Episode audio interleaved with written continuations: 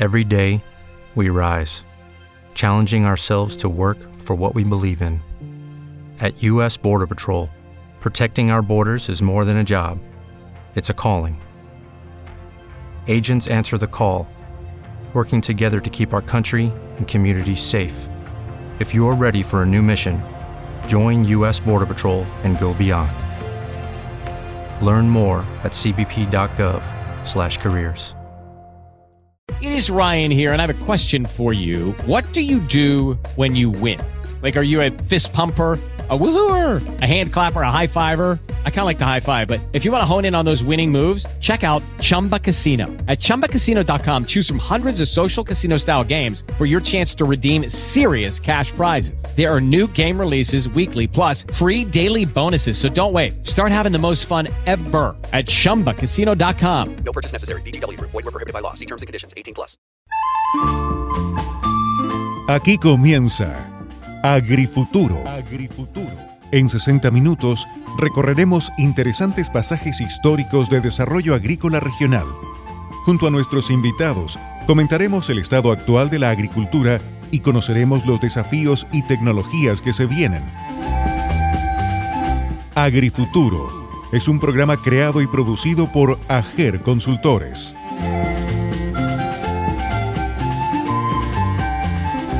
¿Qué tal amigos? Bienvenidos a esta nueva edición de Agrifuturo, la agricultura de hoy para el mundo del mañana. Hoy me acompaña en la conducción del programa nuestro socio de Ager Consultores, José Antonio Laeta. José Antonio, gusto saludarte, ¿cómo estás? Hola Eugenio, ¿cómo estás? Gusto saludarte también. Oye, José Antonio, hoy día eh, este es un día muy especial porque tenemos no un invitado, sino que un grupo de investigadores, eh, un tema tremendamente interesante, pero va a ser de todas maneras para nosotros, pero para nuestros auditores también, de tecnologías que son poco conocidas y que vale la pena difundirlas. Voy a partir saludando a los dos investigadores de la Católica Valparaíso, la, de, de, la Escuela de Agronomía, la Pontificia Universidad Católica Valparaíso, que son los nexos que tenemos justamente para este equipo fantástico internacional de colaboradores en sus proyectos. Eh, parto con Patricia. Patricia, gusto saludarte. Patricia Peñalosa, ¿cómo estás? Hola Eugenio, muy bien. Muy bien, con muchas ganas de participar y contarte lo que estamos haciendo. Gracias. Bueno, el programa este puede ser larguísimo, pero podemos hacer una segunda vuelta más adelante. Participa también en esta conversación, este proyecto Coichi Vidal. Coichi, ¿cómo estás? Gusto de verte y saludarte. Hola, mucho gusto. También un agrado, José Antonio, Eugenio y todo el resto. Oye, eh, como bueno, como en este programa tenemos, como les estaba contando a nuestros auditores, un grupo de investigadores, eh, Patricia, te pediría a ti que presentes a los que nos van a acompañar hoy día en esta interesante conversación. ¿Quién nos acompaña? Bueno, tenemos, eh, para, ya lo vamos a mencionar, y en el marco de ese proyecto, eh, nuestra contraparte es la Comisión Chilena de Energía Nuclear, donde está Daniel Villegas, colega, a cargo de, bueno, la parte nacional de este proyecto. Ya, Como colaborador dentro de la UCB está Pablo Morales, que sí. eh, realiza toda la parte de ejecución del proyecto, y como, uh, como invitados internacionales que vinieron a otras funciones, sí. está eh, Cintia Zorrilla, que es la eh, oficial técnico de la Comisión de Energía Nuclear Mundial, digamos, internacional, y don Eulogio de la Cruz, que es uno de los investigadores de eh, México, ya. el homólogo a la Comisión Chilena de Energía Nuclear en, en, su país. Así que, bueno, tanto Cintia como Eulogio vinieron a, a cumplir varios roles y estamos intentando aquí que colaboren un minutito con, con nosotros y nos hablen de, de lo que sucede en el mundo. Perfecto. Oye, déjame eh, partir entonces con los invitados internacionales. Cintia, gusto saludarte. Eh, gracias por tomarte un tiempo. Sé que vienen ustedes de un seminario justamente. Eh, cuéntanos un poquito, ¿cómo estás? Muy bien, muchas gracias. Eh, contenta de estar con ustedes hoy. Y Eulogio, que viene de México, ¿viniste especialmente de México ahora o andabas sí, viajando por otra parte? No, no, no. Este, tuve una invitación expresa ya. De, de, Chile, de la Comisión Chilena de Energía Nuclear, de Infor, y sí. claro, bajo el auspicio de la Agencia Internacional de Energía Atómica, estoy participando en un seminario sobre la temática de la aplicación de las técnicas nucleares y mutagénesis ya. en eh, los aspectos forestales y para ya. evaluar el desarrollo de un proyecto muy importante que desarrolla el INFOR en coordinación con la Comisión Chilena de Energía Nuclear. Oye, y ahora eh, paso a Daniel, Daniel de la Comisión Chilena de Energía Nuclear. Daniel, eh, ¿cuál es tu rol y esto de, la energía nuclear? Ya nuestros auditores se van a enterar cómo lo llevamos a la agricultura, pero cuéntanos así brevemente eh, este paso que estás ahí. Nada, bueno, bueno, un gusto estar acá también presente con, en, esta, en esta oportunidad de difundir lo que estamos haciendo. Efectivamente, yo soy de la Comisión Chilena de Energía Nuclear.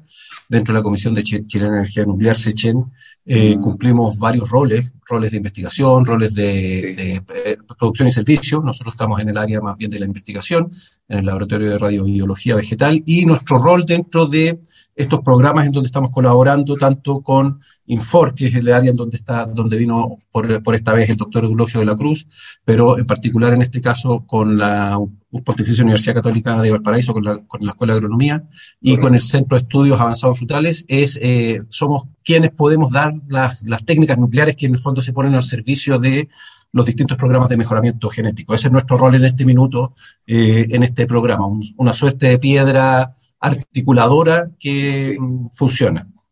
Perfecto. Oye, bueno, antes de entrar ya en, lo que es el programa que los unió por esta vuelta, ¿no es cierto?, a todos ustedes, eh, vamos a ir a saludar a nuestros auspiciadores, a quienes hacen posible nuestro programa. Está con nosotros AgroConnection, comercializadora Mi Valle y el vivero La Palma y Ager Consultores.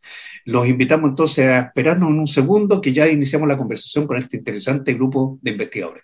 Vamos y volvemos. En Agrifuturo, la historia y anécdotas de la agricultura. Victoria Tagle Cavieres. Un día 22 de noviembre de 1922 se titula en la Universidad de Chile la primera ingeniera agrónoma de Chile y de Latinoamérica, doña Victoria Tagle Cavieres. Nació en 1899 en la ciudad de Vicuña, región de Coquimbo. Tuvo una destacada trayectoria profesional desempeñándose en la Corporación de Ventas del Salitre y Yodo durante 10 años y posteriormente en el Ministerio de Agricultura de Chile, primero en el Laboratorio de Semillas y Semilleros del Departamento de Genética y Fitotecnia y luego como jefa del Laboratorio del Departamento de Sanidad Vegetal posición no menor para la época y hasta nuestros tiempos, cuando los cargos de jefaturas de primera línea y directivos eran escasamente ocupados por mujeres, más aún en nuestro rubro. Fue vanguardista para la época, abriéndose camino en un rubro conformado mayoritariamente por hombres y con su experiencia abrió el camino a las demás mujeres que se aventuraron a estudiar esta noble carrera. Entre otras diferencias con las estudiantes de hoy, ella iba a clases prácticas acompañada de una chaperona o cuidadora. El reconocimiento a Victoria Tagle Cavieres ha sido destacado en nuestro país por la Sociedad Agronómica de Chile, SACH, y el Colegio de Ingenieros Agrónomos de Chile. Hace algunos años atrás, la SACH le rindió un homenaje de admiración y recientemente, en octubre de 2022, el Colegio de Ingenieros Agrónomos de Chile creó en su honor el premio anual que lleva su nombre. Este premio rinde tributo a una mujer y se suma a las otras cinco categorías de premios que este gremio otorga anualmente a destacadas personas por su desempeño en el ámbito público, privado, científico y gremial. El premio Victoria Tagle Cavieres es un reconocimiento para los y las ingenieras agrónomas que muestren un compromiso con generar un impacto social positivo en el agro de Chile a través de iniciativas en favor de la equidad de género. En Radio Quillota 101.5 escuchas Agrifuturo, una producción de Ager Consultores. Bien amigos, ya estamos de vuelta para iniciar esta conversación y quiero partir con Cintia porque eh, Cintia, bueno, es de un organismo internacional de energía atómica. Eh, el nombre suena, eh, para la gente que no está metido, está muy influenciada por películas y cosas extrañas, ¿no es cierto?, que tienen que ver con energía atómica. No, pues si la energía atómica tiene uso muy interesante, quisiera que Cintia nos pudiera contar del ámbito en que te, te toca trabajar, algunas cosas, algunos temas en los cuales realmente se usa con estos propósitos. Sí, muchas gracias por la oportunidad y quería comentar, bueno, con ustedes, compartir un poco lo que hace el organismo internacional. Eh, como parte de su trabajo, promueve el uso de la energía nuclear para fines pacíficos y hay múltiples aplicaciones en las que se puede usar por ejemplo, en el área de la medicina, en la protección del medio ambiente, pero en este caso específico estamos eh, tratando la aplicación en la agricultura. Y en el tema de agricultura eh, se usan las técnicas nucleares para generar cambios o mutaciones dentro de los cultivos o de las especies vegetales eh, para generar una nueva diversidad. y esta nueva diversidad que se genera luego podemos eh, usarla para encontrar características interesantes, nuevas, que permitan, por ejemplo, la mejor adaptación a las condiciones de cambio climático, a sequías, estreses, de calor, o también incluso mejorar la calidad de contenido nutricional o eh, mejorar la resistencia a enfermedades. Hay muchas aplicaciones que se pueden hacer con esta técnica, eh, generando estas mutaciones que eh, lo que hacen es simplemente acelerar el proceso de evolutivo naturalmente que ocurre naturalmente en las especies y luego obtener una nueva variedad con características que puedan ser útiles para la alimentación y también para mejorar eh, los ingresos y la economía de, las familias. Cintia, para que la gente que nos escucha también eh, entienda bien, esta, esta agencia, esta organización internacional, ¿depende de quién?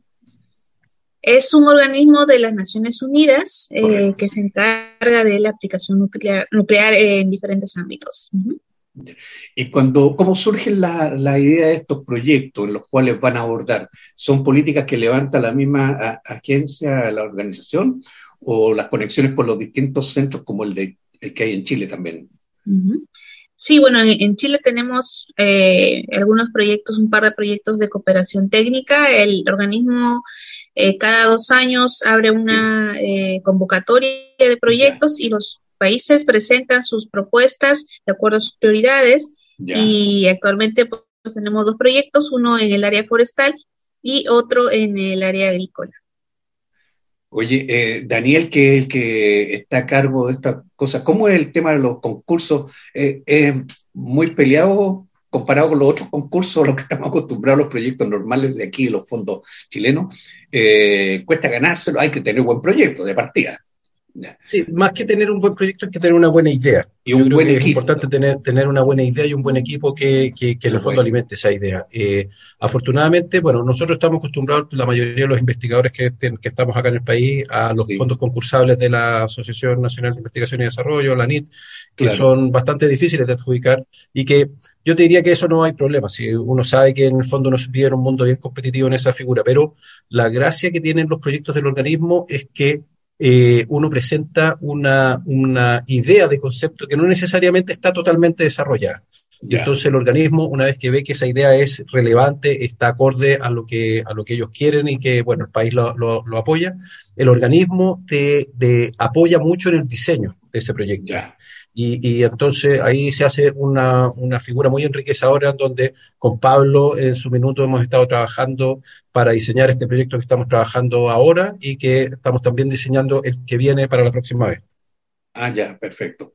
Oye, eh, bueno, ya vamos a llegar a Pablo, que es el que eh, es una pieza clave también en el grupo, ¿ya? Pero quiero preguntarle también a Eulogio que eh, te, corresponde también visitar distintos países que están ejecutando proyectos, ¿verdad? Sí, el, organismo tiene una organización a través de regiones, digamos, América Latina, Asia, África, y tiene una estructura de consejeros, digamos, que definen un perfil estratégico regional. Ese perfil estratégico regional delimita las prioridades, a qué se va a dedicar los recursos, porque todos sabemos los recursos son escasos. Entonces puede, puede ser que se diga para X bienio, vamos a tratar cultivos subutilizados. Para el siguiente, quizá cultivos industriales. Se levanta la convocatoria, los países formulan las ideas, como bien mencionó Daniel, y, y bueno, muchos países concursan, por supuesto. Entonces, en la agencia se hace un screening y se determina qué proyecto es el que se va a apoyar, pero el resto de los participantes no quiere decir que se quede fuera quedan como adherentes. Entonces, eh, también esta organización regional nos permite identificar a personas que por su experiencia, sus estudios, sus investigaciones han acrisolado eh, eh, bastante conocimiento que se puede compartir y se puede dar a través de entrenamientos, misiones de expertos o revisión de avance de proyectos. Este es un proceso muy enriquecedor porque, por supuesto, cada país tiene condiciones eh, muy particulares que nos van a permitir crecer como región. Entonces, eh, aquí Latinoamérica tiene un gran potencial de desarrollo de la aplicación de las técnicas nucleares. Y efectivamente, me ha tocado participar en proyectos como experto en Cuba, como experto en, en otros países, en Venezuela, etcétera. Y bueno, afortunadamente, después de la pandemia, estamos aquí con el gusto de saludarles en Chile. Interesante cómo se va armando y cada pieza del equipo de ustedes, ¿no es cierto?, juega un rol tan relevante. Eh, y llegamos, ¿no es cierto?, al proyecto que nos convoca y cómo surgió, a ver si aquí Patricia o Pablo Coichi, cualquiera de ustedes, me puedan comentar cómo surgió, cómo se unieron ustedes acá en Chile, en qué momento surge la idea de este proyecto y qué, básicamente eh, muy breve, digamos, después lo vamos a desarrollar. Yo creo que vamos, en orden cronológico. ¿En qué consiste el proyecto? Claro. Ya, por orden cronológico partiría yo, que, bueno, dado el pasado que tenía en estudio de flora nativa y que pasé por la experiencia laboral en Japón en mejoramiento genético, siempre tuve el interés por lograr mejoramiento genético en especies nativas. Ya. Y ahí comenzamos con una especie llamada sellera que tolera salinidad, que era la idea de tener un césped. Y con el apoyo de fondos de, que da la misma universidad, logramos proyectos bastante pequeños, de duración de un año o incluso ocho meses. Y ahí logramos contactarnos por primera vez con el organismo, eh, con el acechen. Ya. Y logramos eh, resultados bastante prometedores donde logramos mutaciones que ya se expresaban en el césped, que lo que se buscaba era tener distintos colores. Ah, correcto. Eh, no sé si decir lamentablemente o positivamente, esto es algo que requiere una, un cuidado ya semanal, diario, o sea, no riegan las plantas una semana y se puede morir, así que justo llegó la pandemia y quedó hay un poco trunco la parte de registro de variedades, no pudimos, todavía estamos entrampados con eso. Pero lo importante es que se logró vínculo, tuvimos una capacitación en Cuba, se logró, se lograron bastantes avances mm. con el predecesor de Daniel también. Sí. Con Oscar Durán. Oscar Durán. Y ahí partió. Y, ahí partió. Sí, y luego que tomó poco más, creció un poco más ahí, se incorporó Patricia por la parte de semillas, que teníamos problemas con germinación, que la mutación no estaba teniendo los efectos que buscamos, parece que estaba siendo demasiado fuerte el efecto. Entonces, en vez de causar mutaciones, que como decía Cintia, no es más que simular lo que pasa en cientos o miles de años, se simula en una generación. no es más que eso, no es que se esté adicionando algo que no existe en la naturaleza, solamente se aceleran los procesos. No estábamos encontrando los resultados que se esperaba y empezamos a analizar la semilla, que fue lo que se irradió, y ahí se incorporó Patricia con los cortes histológicos y ahí le doy el pase a ella con cómo sigue el proyecto. Oye, antes, antes de que, Patricia, porque, para que no se nos corte el, espacio, déjame volver un poco con Cintia, eh, porque tú señalaste, ¿no es cierto?, al comienzo, y lo dice Koichi también, en el fondo lo que estás haciendo es probar lo que la naturaleza hace mucho tiempo. Es decir, un proceso como esto demora también en llegar al resultado, pero demora cuánto en comparación a lo que sería en forma natural, más o menos bueno, la tasa de mutaciones realmente mm, es baja, ¿no? Porque hay dentro de nuestros, de todos los seres vivos, hay sistemas que permiten que se mantenga la estabilidad del genoma y, que se evite el cambio.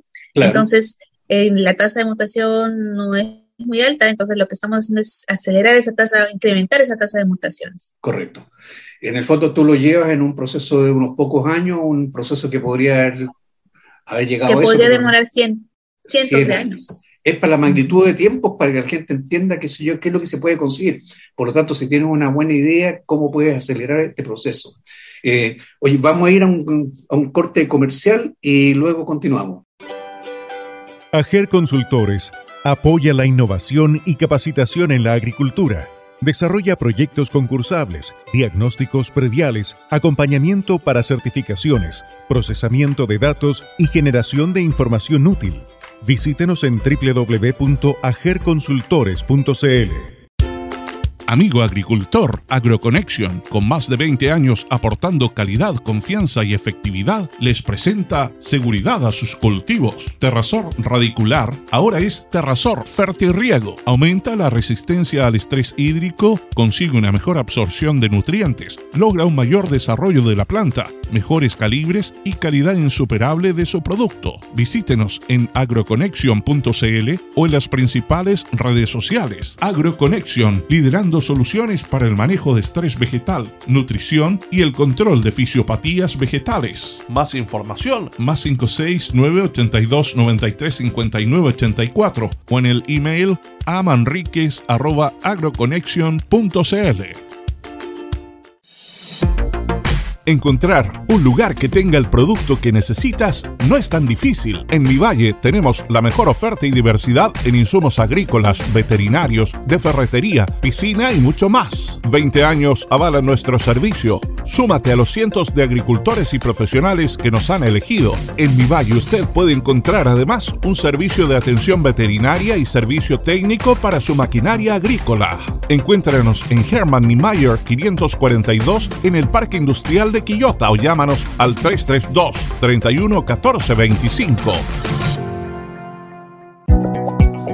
¿Estás pensando en un nuevo proyecto de plantación de paltos o cítricos? Vivero La Palma le ofrece calidad, respaldo y compromiso. Ponemos a su disposición la mejor oferta y variedad de cítricos como naranjos navel tempranos o tardíos, naranjos navel de pulpa roja, todas las variedades de limoneros y una amplia diversidad de clementinas y mandarinas. Ofrecemos paltos de distintas variedades y con portainjertos clonales. Visítenos en www.elapalma.pucb.cl o escríbanos al correo ventasviverolapalma.pucb.cl o contáctenos a los teléfonos 32 227 45 42 o al 998 25 41 89. Vivero La Palma. Estamos de regreso con Agrifuturo un paseo por el pasado, el presente y el futuro de la agricultura regional. Agrifuturo en Radio Quillota 101.5. Bien, ya estamos de vuelta con este interesante grupo conociendo una técnica pero tremendamente distinta a lo que habitualmente tenemos en el programa. Así que vuelvo a insistir en los agradecimientos eh, de que estén todos convocados para colaborarnos con esta pero nos estaba contando, Koichi, cómo fue surgiendo la idea, ¿verdad? Y Patricia, tú eh, no te dejé hablar porque veníamos el corte comercial, pero por favor, redondeanos un poquito la idea, cómo se fue gestando el proyecto. Perfecto. Bueno, Koichi hacía una reseña histórica o cronológica y yo creo que esto nació un poquito antes de lo que él comenta, porque afortunadamente ya teníamos un acercamiento, ganas de trabajar en conjunto y teníamos un convenio marco que si bien eh, no moviliza todo, pero nos daba la soltura de conversar muy tranquilo. Entonces, ya con la llegada de Koichi y con eh, esta inquietud permanente, eh, se comenzó a trabajar de manera más directa, buscando el espacio y las mejores ideas, como decía Daniel, para poder postular de lleno a un proyecto y concretar siempre esas ganas que tienen los investigadores de, bueno, de aprender y de hacer cosas nuevas. Y en esta, en esta búsqueda aparece también eh, Pablo con otras ideas y otras posibilidades de trabajar en la línea de otras especies nativas. Y en este intertanto que te comentaba Koichi, nosotros logramos, em, por ejemplo, trabajar con un alumno en titulación de magíster y eh, llegamos a documentar y a poder eh, publicar nuestros resultados iniciales. Y desde el ángulo mío, como yo trabajo en semillas, eh, lo que decía Koichi es que tuvimos algunos problemas para poder llegar a, eh, con las distintas radiaciones, a eh, no intervenir de manera tan fuerte en las semillas. Entonces hicimos un estudio histológico bien interesante para ver los potenciales daños que ocurrían al interior de la semilla y explicar qué iba pasando. Y después de eso, obviamente, eh, viendo la proyección que podíamos tener, ya se comenzó a trabajar en estas ideas porque también teníamos eh, un poquito en contra nuestra que venían estos proyectos que son competitivos y eh, todas las áreas del conocimiento iban a postular. Personas de alimentos, de medicina. Entonces ahí ya formamos el grupo, bueno, con, con Daniel, con Doris y Pablo al apoyo nuestro. Y ahí surge eh, una nueva especie, que es la que estamos trabajando ahora, que es una especie eh, chilena, que Pablo tenía algo ya de experiencia porque la había tomado también en su tesis, que es Nolana. ¿Ya? Y de ahí en adelante ya eh, se materializó el proyecto, bueno, se adjudicó y estamos hace, desde inicio de año ya trabajando en conjunto. Ya, correcto. Pablo, ¿este proyecto de cuánto ¿Cuánto tiempo está contemplado su duración? Eh, a ver, este proyecto específicamente son dos años, 2022, 2023, ¿ya? Porque en el fondo los, es, es, así como funcionan los proyectos del organismo. Ahora, para que se hagan una idea y un poco complementando lo que, lo que hablaba Koichi y también la profesora Patricia, eh, nosotros partimos la, desde que presentamos la idea, partimos en el año 2019. A finales de 2019 presentamos las primeras ideas, ahí hubo nosotros de primero de manera independiente y el laboratorio de radiobiología también. Y en su momento la SECHEN, que tiene esta doble militancia, digamos, como que por una parte los investigadores que están dentro de la Comisión China de Energía Nuclear presentan proyectos, pero también la, la, comisión es la encargada en Chile de representar y seleccionar un poco eh, y gestionar estos proyectos, ¿ya? el proyecto de cooperación técnica que tiene el organismo internacional. Entonces ahí, a, recomendación de Sechen, nos dijeron, bueno, así como el laboratorio de radiobiología está presentando una idea de mejoramiento genético y ustedes también, ¿por qué no se unen y presentamos una sola propuesta? Entonces ahí de manera un poco fortuita se, se, formó el equipo de trabajo donde Doris Lee, que no, no, pudo estar hoy día con nosotros, pero ya tenía algo de experiencia trabajando en esta otra especie, eh, formó también como nexo, ahí también con Daniel eh, y yo comenzamos el, trabajo para concretar mejor la idea y poder presentar.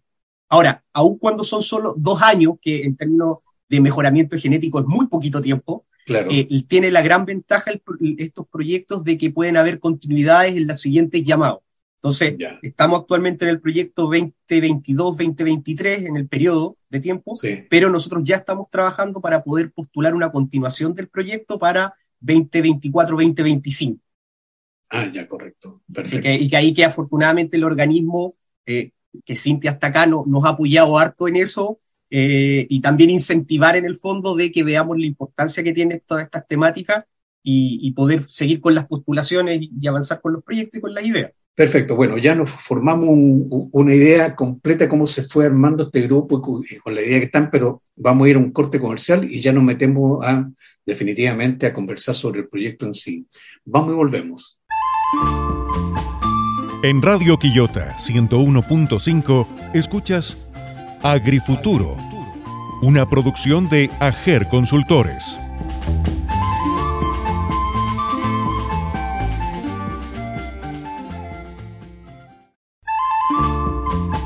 Continuamos con Agrifuturo en Radio Quillota 101.5.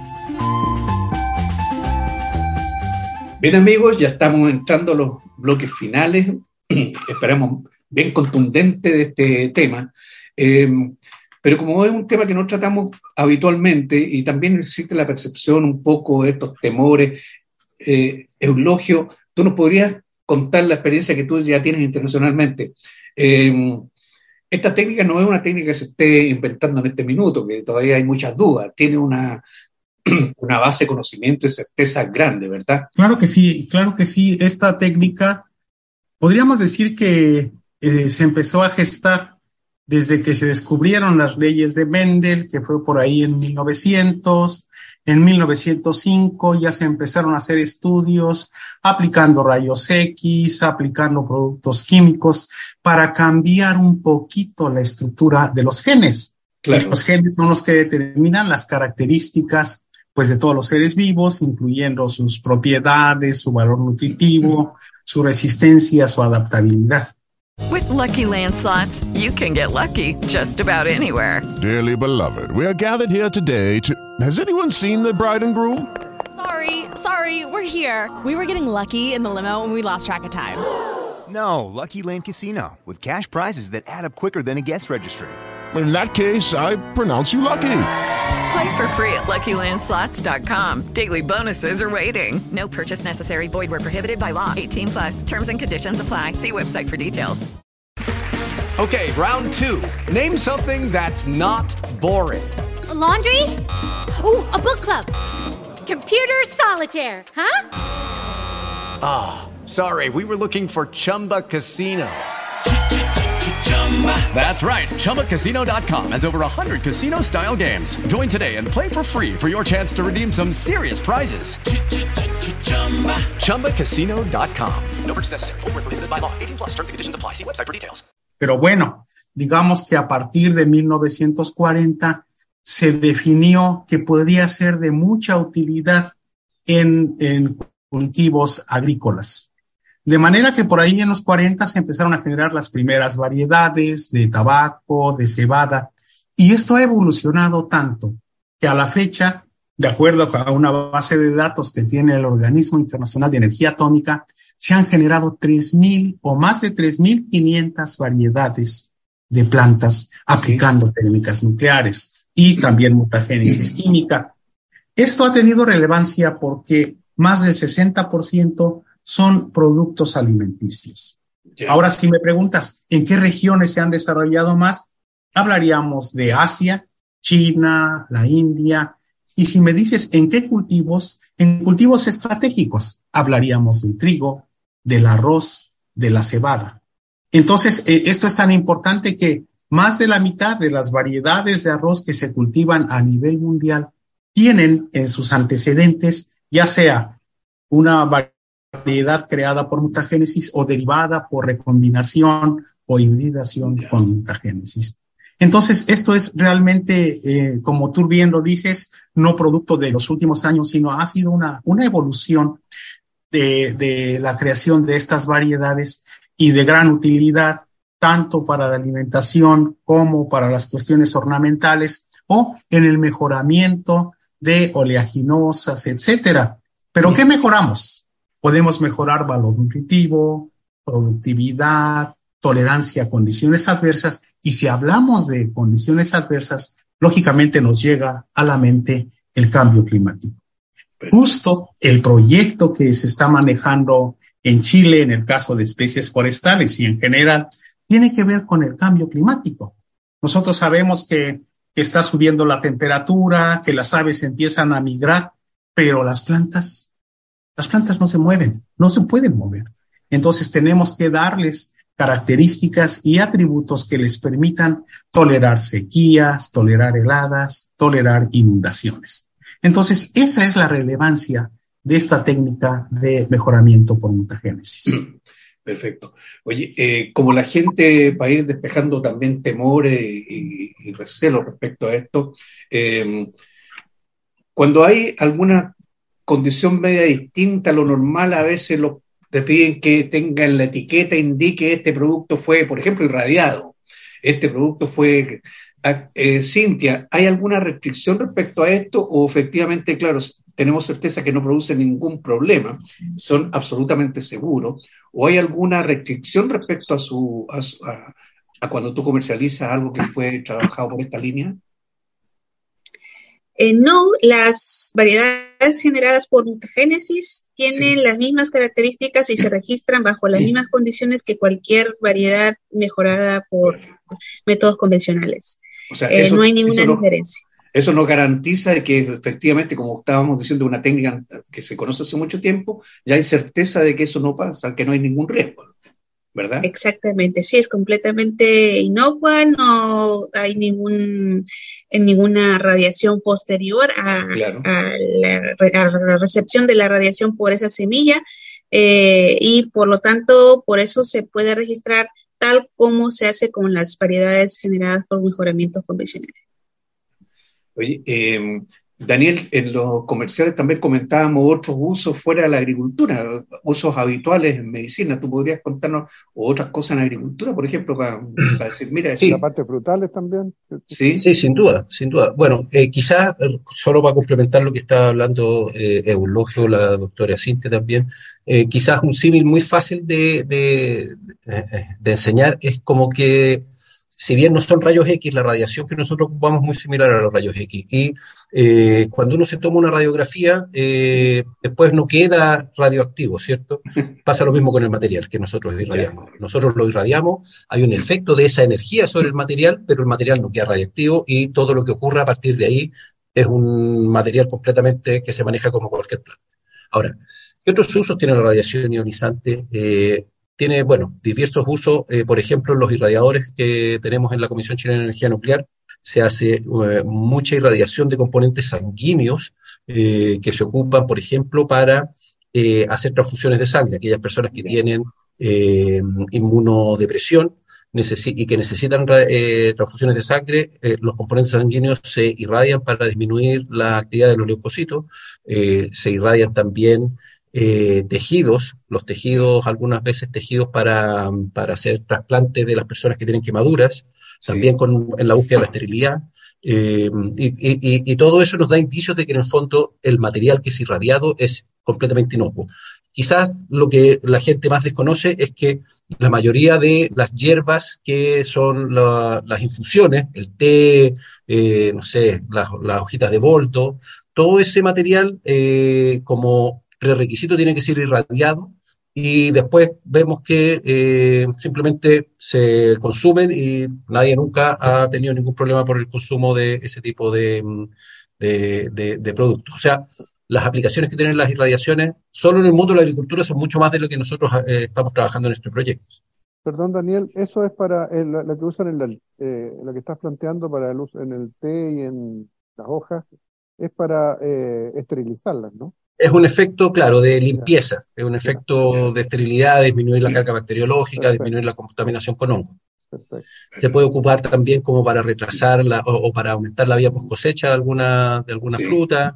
O sea, hay una, eh, una serie de, mm, de, funciones que la verdad que, bueno, nos pueden invitar a otro programa yo feliz eh, sigo hablando de esas otras aplicaciones que también tienen que ver con la agricultura. Sí, por supuesto. Es, que debe haber mucho uso, por eso te preguntaba, porque eh, conociéndose ya tantas posibilidades de uso, la pregunta es, nuestros equipos profesionales en Chile, nuestros, nuestros empresarios, nuestras instituciones, ¿están usándolo, usan demasiado poco?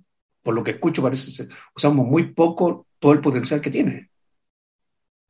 Sí, Esa es la ¿no? Y ese fue un poco el, el, diagnóstico que nosotros hicimos en su minuto cuando empezamos a trabajar con Pablo y con el equipo de la Católica del Paraíso y con CEAF, el Centro de Estudios Avanzados en Frutales, que también está involucrado en este proyecto, es que si bien en, la, en el mundo, en las experiencias internacionales llevan 70 años de trabajo, acá en, la, en Chile los programas de mejoramiento eh, o son programas de mejoramiento convencional o cuando han tenido que inducir variabilidad genética, lo hacen a través de otras herramientas. Y por desconocimiento, porque nosotros no hemos sabido llegar al usuario, eh, no hacen uso de las técnicas nucleares. Y ese es quizás el objetivo más relevante del proyecto, que es generar un fortalecimiento del uso de las técnicas nucleares para que eh, el usuario final que puede ser eh, la industria que está eh, detrás de la fruticultura o detrás de cualquier producto agrícola, las universidades, los centros de investigación, se nos acerquen y vean que nosotros somos una capacidad que es complementaria. Nosotros no queremos competir con el mejoramiento convencional, simplemente queremos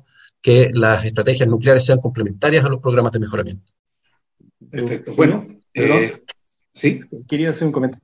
Aquí yo creo que sería justo mencionar al profesor Patricio Parodi, que en los años 60 fue uno de los pioneros en generar variedades de trigo. Seguramente muchos hemos consumido ese trigo que en sus inicios fue irradiado y no, no nos pasa nada. y, y, siendo los pioneros, tuve la suerte de ser eh, alumno de él y, por lo menos en forma personal, fue el que me motivó para dedicarme al mejoramiento genético. Bueno, pues interesante. Y vamos ahora, pues se nos va pasando el tiempo y yo creo que lo vamos a tener que invitar a varios programas. Más adelante van a tener ya resultados y cosas que quieran comunicar, pero independiente de eso. Vamos, Pablo, al proyecto en sí. ¿ya? Tú me contabas que dura dos años, pero es prorrogable en el tiempo de acuerdo a los resultados. ¿Cuáles son las etapas que vienen en la ejecución en, este momento? Porque partieron, me dijiste, en enero, parte oficialmente. Claro. Eh, a ver, aquí hay como dos grandes eh, áreas que tiene el proyecto. Lo que decía Daniel, que es incentivar el uso de las herramientas nucleares en los programas de mejoramiento, entonces ahí estamos trabajando harto en difusión, hemos incorporado alumnos, por ejemplo, que realicen actividades prácticas relacionadas, alumnos de agronomía de la universidad, eh, que realicen actividades prácticas con radiación. Eh, estamos trabajando también en estrategias de difusión, en, realizar seminarios, justamente, por ejemplo, en el caso del proyecto forestal, que permitió que eh, Eulogio y Cintia estuvieran esta semana con nosotros, ellos justamente también están trabajando en, eso, en difusión, y nosotros tenemos que hacer lo mismo. Entonces, cada vez que hay algún resultado, cada vez que hay una nueva experiencia por parte del equipo, estamos tratando de realizar alguna actividad que nos permita eh, contar a la comunidad, digamos, eh, esa, esa experiencia. ¿ya? Y la segunda gran área, digamos, son los programas de mejoramiento genético que estamos ejecutando dentro del proyecto, que es uno en Nolana Intonsa, que es una especie endémica de Chile con potencial ornamental, y el otro en la, la genaria, es una especie de curvitácea de zapallo que se utiliza comercialmente como patrón de sandía. Ah. Y actualmente en lo que estamos es haciendo las primeras pruebas de irradiación para poder determinar cuál es la dosis de radiación que nos permite obtener mutantes. y eso es lo que actualmente estamos haciendo ahora. Ya, correcto. Y este, este, en este proyecto, eh, ustedes son los que lideran acá, digamos, pero tienen que tener un equipo más grande de gente o, el equipo que está hoy día acompañándonos es suficiente humanamente para desarrollar esto? Porque hay que hacer pruebas de campo. Sí, la verdad que, la verdad que no. Somos, eh, de hecho, como les decía, les ha mencionado Daniel un par de veces, hay otra institución que es CEAF, el Centro eh, de Estudios de Fruticultura Avanzado, que ellos son de la sexta región, y en el fondo ahí ellos también con todo su, personal, alumnos en práctica, otros investigadores están desarrollando toda la parte en esta especie de, en la genaria. Y nosotros por nuestra parte también estamos tratando de incorporar e incentivar alumnos que nos ayuden en todo el proceso de cultivo, de producción de las plantas y después de evaluación, porque una vez mutadas las plantas tenemos que ver cuáles son los mutantes que sirven y cuáles no. Bueno, sobre esa parte me gustaría que desarrolláramos un poquito más. Vamos a ir al último corte comercial y continuamos. Ager Consultores apoya la innovación y capacitación en la agricultura.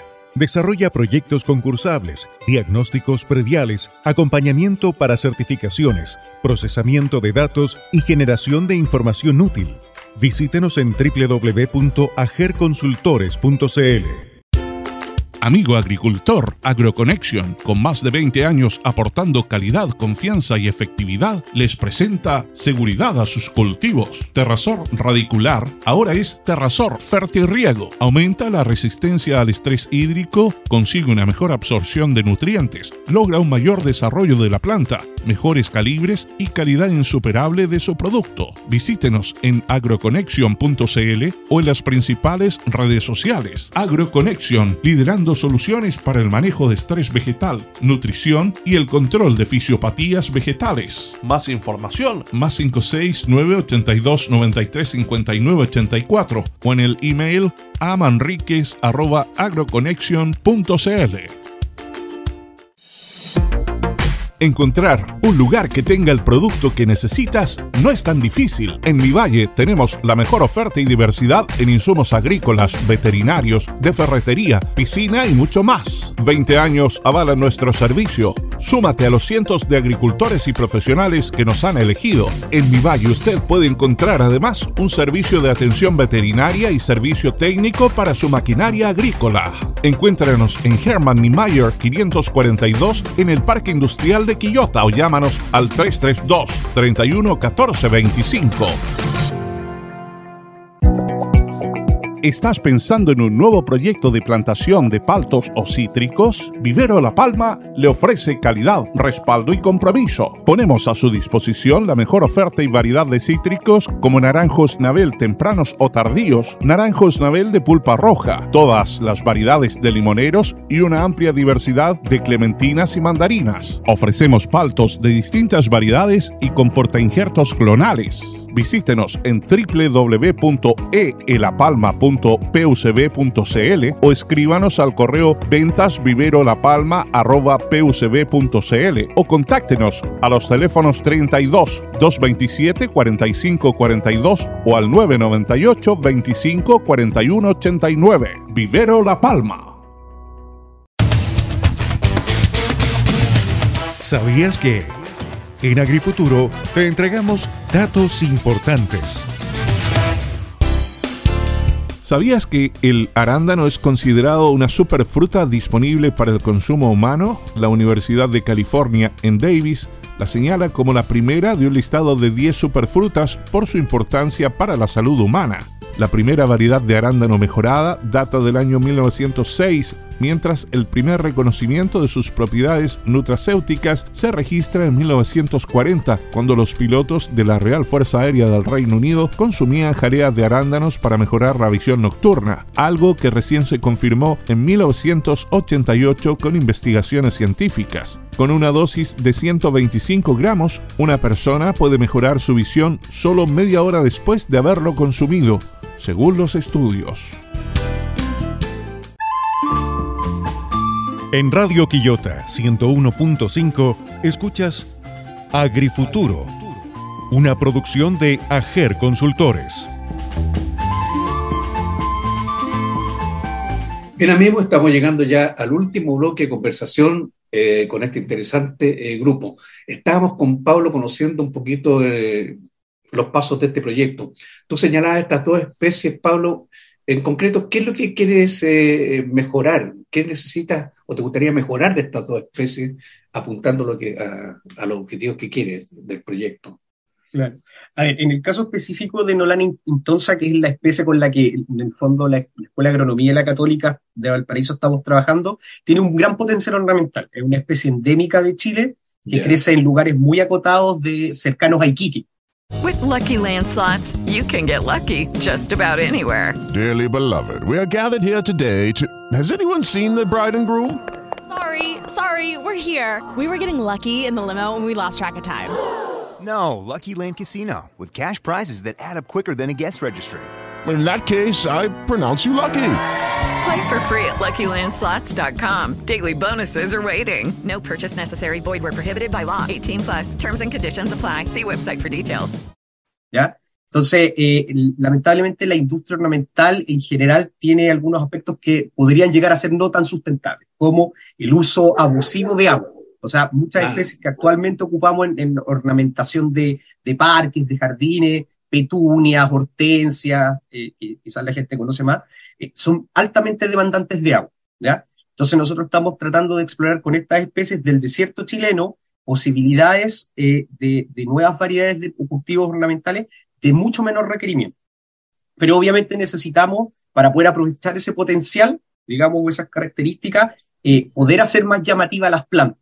Entonces, en este momento, esta especie solo cuenta con un color de flor, que es un color, eh, un, un, lila, un moradito claro.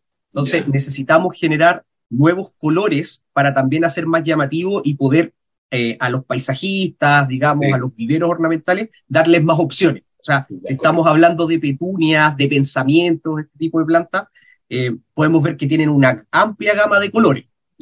Y nosotros podríamos ofrecer algo que solamente tiene uno. Entonces, eh, la idea, uno de los objetivos principales es poder desarrollar en Nola Nentosa nuevos colores para poder generar más opciones, digamos, para paisajismo, para horticultura ornamental pero además también tratar de cambiar la forma de la La forma de, las flores en cultivos ornamentales también es muy importante y hay harta literatura y, digamos, otras experiencias en, mejoramiento de plantas ornamentales donde la radiación o la mutagénesis inducida por radiación ha logrado generar estos cambios.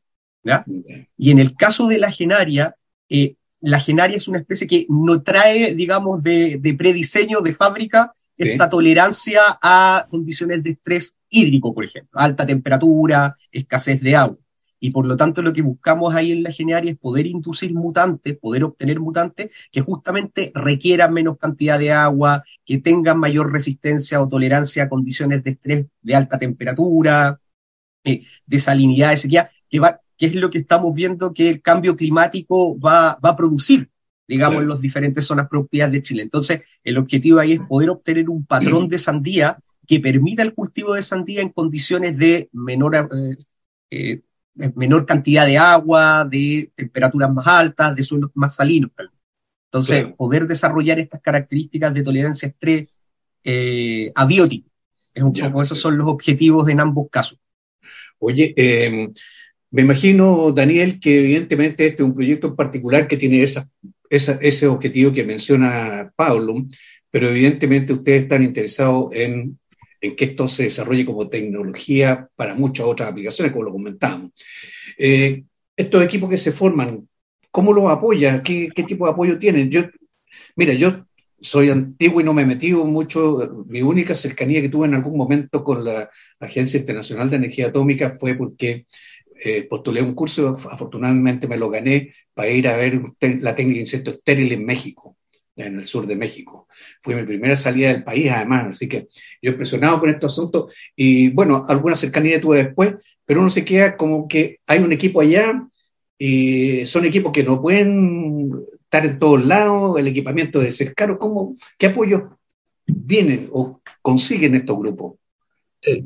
Bueno, afortunadamente estos programas de cooperación técnica tienen una serie de apoyos que se materializan, por ejemplo, en la entrega de equipos. Eh, en el fondo nosotros hicimos un, un diseño, o sea, o hicimos una evaluación de cuáles eran los equipos que nos faltaban y el organismo, cuando uno se adjudica nuestros de proyectos de cooperación técnica, eh, dentro de los montos que puede destinar, destina eh, un monto importante a, a, entregar equipos, equipos que permiten armar laboratorios mucho más integrales.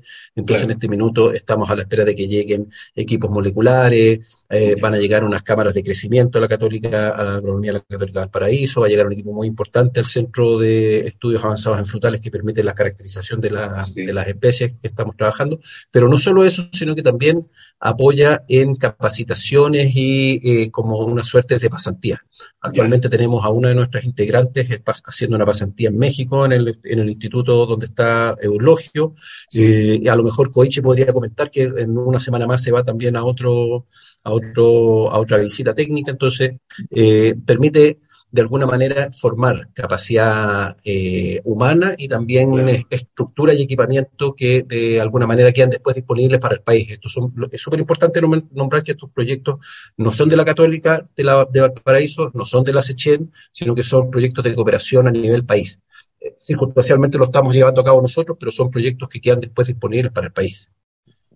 Eso, eso es súper interesante e importante. Ahora, eh, yo creo, estoy pensando en, los currículums de las escuelas de agronomía, cómo llegan a acercarse a estas, eh, no sé, nosotros ah, parece ser que no tenemos toda esa línea, Patricia, y que hay que desarrollar, porque cómo capacita gente que, y que se interese. Yo creo que puede ser, me imagino que para una, un muchacho joven eh, puede ser súper interesante estas cosas novedosas, distintas a lo que se hace normalmente, eh, puede haber interés y cómo se forman. ¿Dónde se perdón, Patricia, antes, que conteste, complementando un poquito la pregunta de, Eugenio, eh, ¿cómo, ¿cómo, ellos también, desde un lenguaje distinto, pueden llegar a entender lo que está ocurriendo en, este, en estos procesos? ¿Me entiendes? O sea, eh, esa línea creo que es importantísima. Sí. Mira, mira qué, qué buena tu pregunta. Eh, hoy día, por lo menos en Chile, eh, la gran mayoría de carreras de agronomía tienen asignaturas asociadas con genética o fitomejoramiento, pero no incluyen este tipo de técnicas. O sea, los muchachos saben bastante de la parte básica, pero no las aplicaciones. Entonces, eh, les, quiero comentar una experiencia que, tuvimos ahora a partir del proyecto que tenemos y con el afán de dar a conocer y difundir eh, las técnicas. Em, bueno, con el grupo ganamos un pequeño proyecto interno de la universidad y que justamente es para eh, mejorar y robustecer las estrategias de investigación en nuestros alumnos. Y el tema fue, obviamente, eh, conocer qué sucede con la investigación en esto. Por lo tanto, en, pequeños espacios de la clase mía, en este caso, yo les comentaba a los alumnos lo que ha sucedido en el mundo.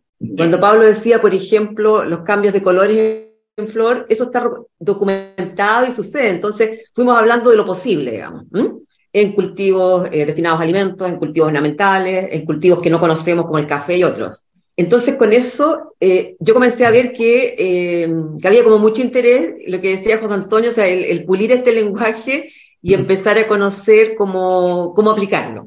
y de ahí, bueno, nos fuimos de gira, como decimos nosotros, a Sechen a conocer in situ Sí. Que, que, esto es alcanzable, ¿ah? porque cuando tú le cuentas a los alumnos, claro, dicen este es un paper de otro lugar, pero vieron ahí, eh, bueno, Daniel tenía semillas irradiadas, nos irradió otras, y con los alumnos, en este caso de un curso en particular, eh, terminamos sembrando eh, estas semillas irradiadas y estamos, bueno, próximos a hacer las primeras evaluaciones.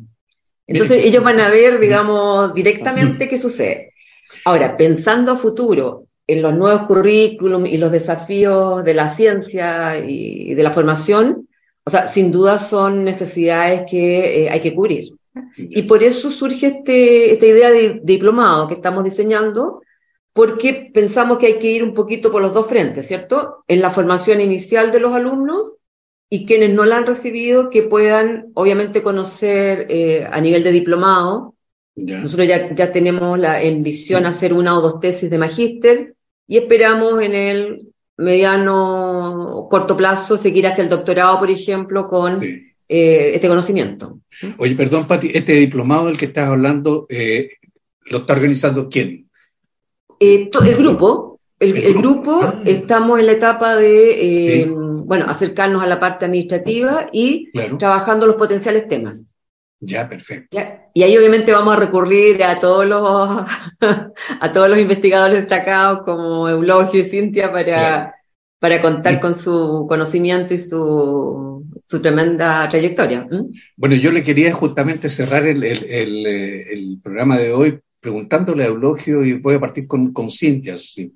Cintia, este es tu, tú, tú habías estado en Chile ya varias veces. Sí, estuve anteriormente en la Universidad de Concepción para una capacitación hace muchos años y ha sido muy grato poder volver y ver cómo las cosas han cambiado, se ha avanzado mucho y estar en, contacto con estos investigadores que están implementando estas nuevas técnicas y de, parte del organismo tienen todo nuestro apoyo eh, para poder desarrollar esta línea de investigación en el país.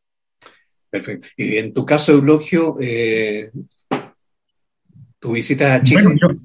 claro, yo eh, quiero comentar que en 2020, justo antes de la pandemia, estuve aquí en Chile con motivo de un proyecto, una reunión intermedia de proyecto, pero ya antes la colaboración con, con Chile inició en 2012 en un curso de capacitación sobre mejoramiento de palto por mutagénesis. Ah. Entonces, yo lo que he visto aquí en Chile es una gran disposición de colaborar. Estuvimos hoy en los laboratorios de Infor, ayer en la Comisión Chilena.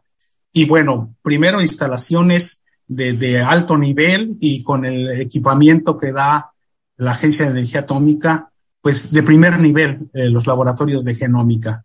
También veo un gran entusiasmo, un ímpetu por salir adelante, por aplicar estas técnicas. Y sin duda, este es el inicio de una serie de experimentos que traerán resultados muy fructíferos para la nación chilena y los vínculos con México y Latinoamérica y, por supuesto, la Agencia Internacional de Energía Atómica. Bueno, nosotros como AGE eh, no solamente queremos agradecerle que se hayan tomado este minuto para conversar, este, eh, hora, para conversar con nosotros, con nuestros auditores, además felicitarlos y desearles lo mejor de los éxitos, lógicamente, en lo que están emprendiendo y que esto a poco tiempo lo veamos consolidado en grupos de trabajo y tengamos muchas más noticias y que han invitado, evidentemente, cuando quieran compartir algo con nosotros. Con un minuto antes de eh, por ese, con respecto a ese tema de crear, Daniel lo mencionó, pero hay visitas técnicas de la cual voy a ser parte la próxima semana. Una parte importante de este proyecto es crear estos equipos de trabajo y acercar las técnicas a cada uno.